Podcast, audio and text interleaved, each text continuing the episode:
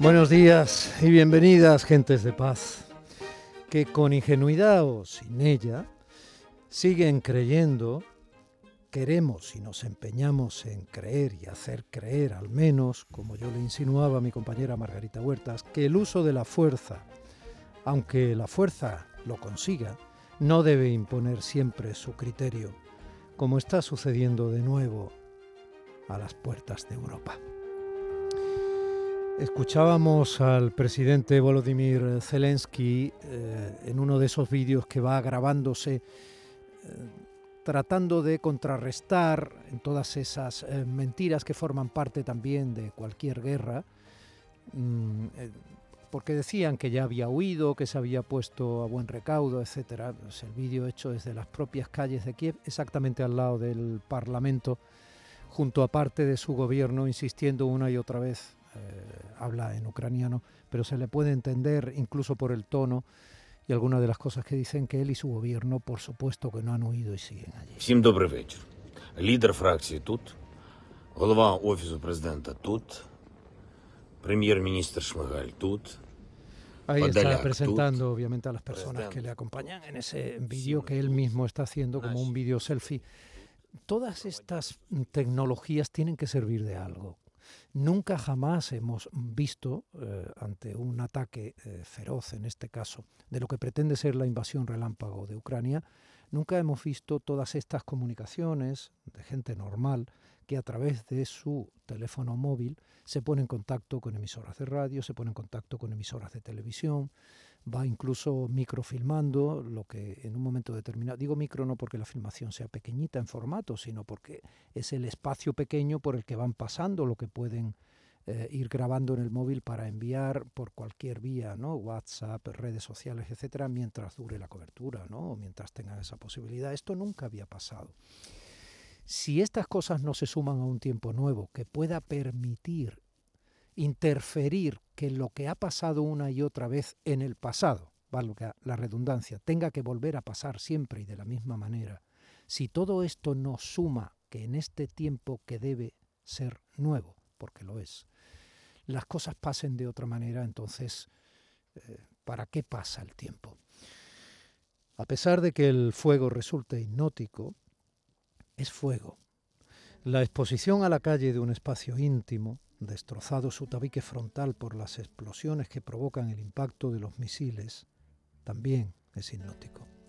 Ocurre cuando asistimos a los efectos del derrumbe parcial de un edificio que había estado habitado en el momento de la destrucción.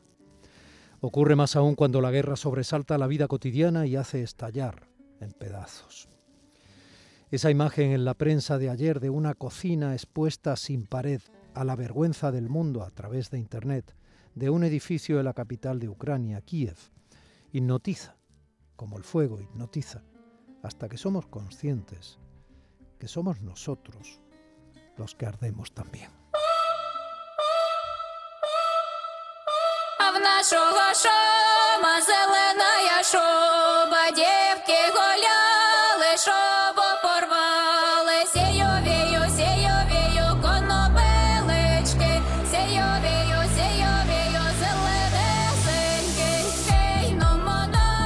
En la fotografía de la que les hablo se mm, ven con claridad los impactos de metralla en las paredes que quedan en pie de esa vivienda. Como han saltado de sus enganches los listones de madera, un revestimiento que acondicionaba esa habitación, algo habitual en países fríos que aporta una peculiar calidez estética al habitáculo, aunque en este caso sea una cocina de un piso que aquí en nuestro sur solemos alicatar de coloridos azulejos. Y entre los cascotes la fragilidad de un trozo de tela bordada se impone. Pese a estar algo roídas por algún chispazo y por el propio impacto, la imponente fragilidad de unas cortinillas que aún sirven para proteger la pequeña alacena y que, pese a mantenerse casi intactas, dejan entrever algunos tarros ya rotos y lo que parece una triste hogaza de pan hipnotiza mirarlo porque no nos cuadra que esté groseramente expuesto lo que pertenece a la intimidad de la rutina diaria. Esa que tanto nos pesa en ocasiones cuando bromeamos con que en nuestras vidas no pasa nada extraordinario. Esa rutina acogedora con la que ahora sueñan los ucranianos que la guerra destroza sin misericordia. Una guerra que en forma de invasión relámpago está destrozando la bendita y ordinaria paz de esas personas con su horror extraordinario. Personas que estaban empeñadas en dormir con los más o menos dulces y rutinarios sueños de la vieja Europa, olvidando que lo hacía demasiado cerca, histórica y geográficamente, de la imperial Rusia de la que hace apenas 30 años formó parte en idas y venidas territoriales desde el Zarato hasta la Unión Soviética y la posterior perestroika de Gorbachev. Una Rusia imperial que ahora reclaman los sueños de grandeza de Putin, el nuevo zar que vino de la fría KGB.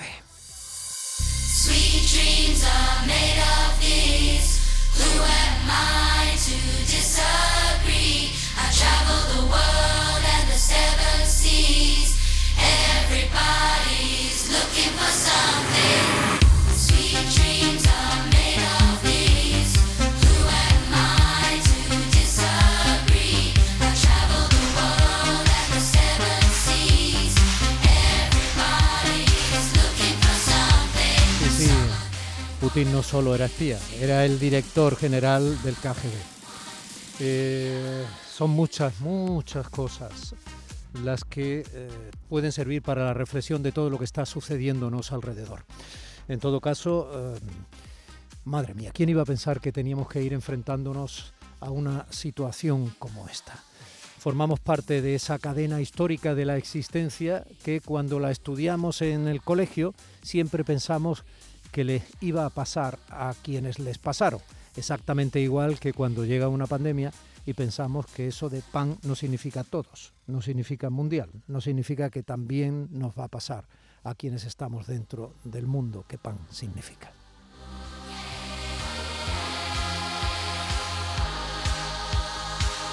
Nosotros vamos a hablar hoy de Ucrania y vamos a hablar de muchas cosas más. Vamos a intentar tener, como yo le decía a Margarita, ese contenedor en las mañanas tempranas del sábado y del domingo que les prometemos como un abrazo de radio cargado de respeto y a ser posible de entretenimiento para que usted pase la mañana pues eh, abrigado en cierto modo con los sonidos, los protagonistas, las informaciones que salen a través de la radio pública que usted paga.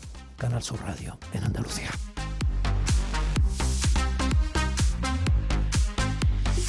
Mi compañero Manolo Fernández está en el centro de producción de Canal Sur Radio en Sevilla para que mi compañero José Manuel Zapico aquí pueda estar realizando desde ya esta edición de Días de en Canal Sur Radio Andalucía. Son las 9 y 10 de una mañana de sábado y no un sábado cualquiera, por muchas cosas y por ser el último sábado de febrero día 26 de febrero de 2022. Mi compañera María Chamorro está ya eh, soportando la producción de este programa y al loro de luego subir los contenidos a las redes sociales, convertirlos en podcast y todo esto. Y un servidor, Domi del Postigo, que se siente más pequeño que nunca ante el reto y la responsabilidad de saber, un día más, que usted está escuchando del otro lado. Gracias. En Canal Sur Radio, Días de Andalucía, con Domi del Postigo.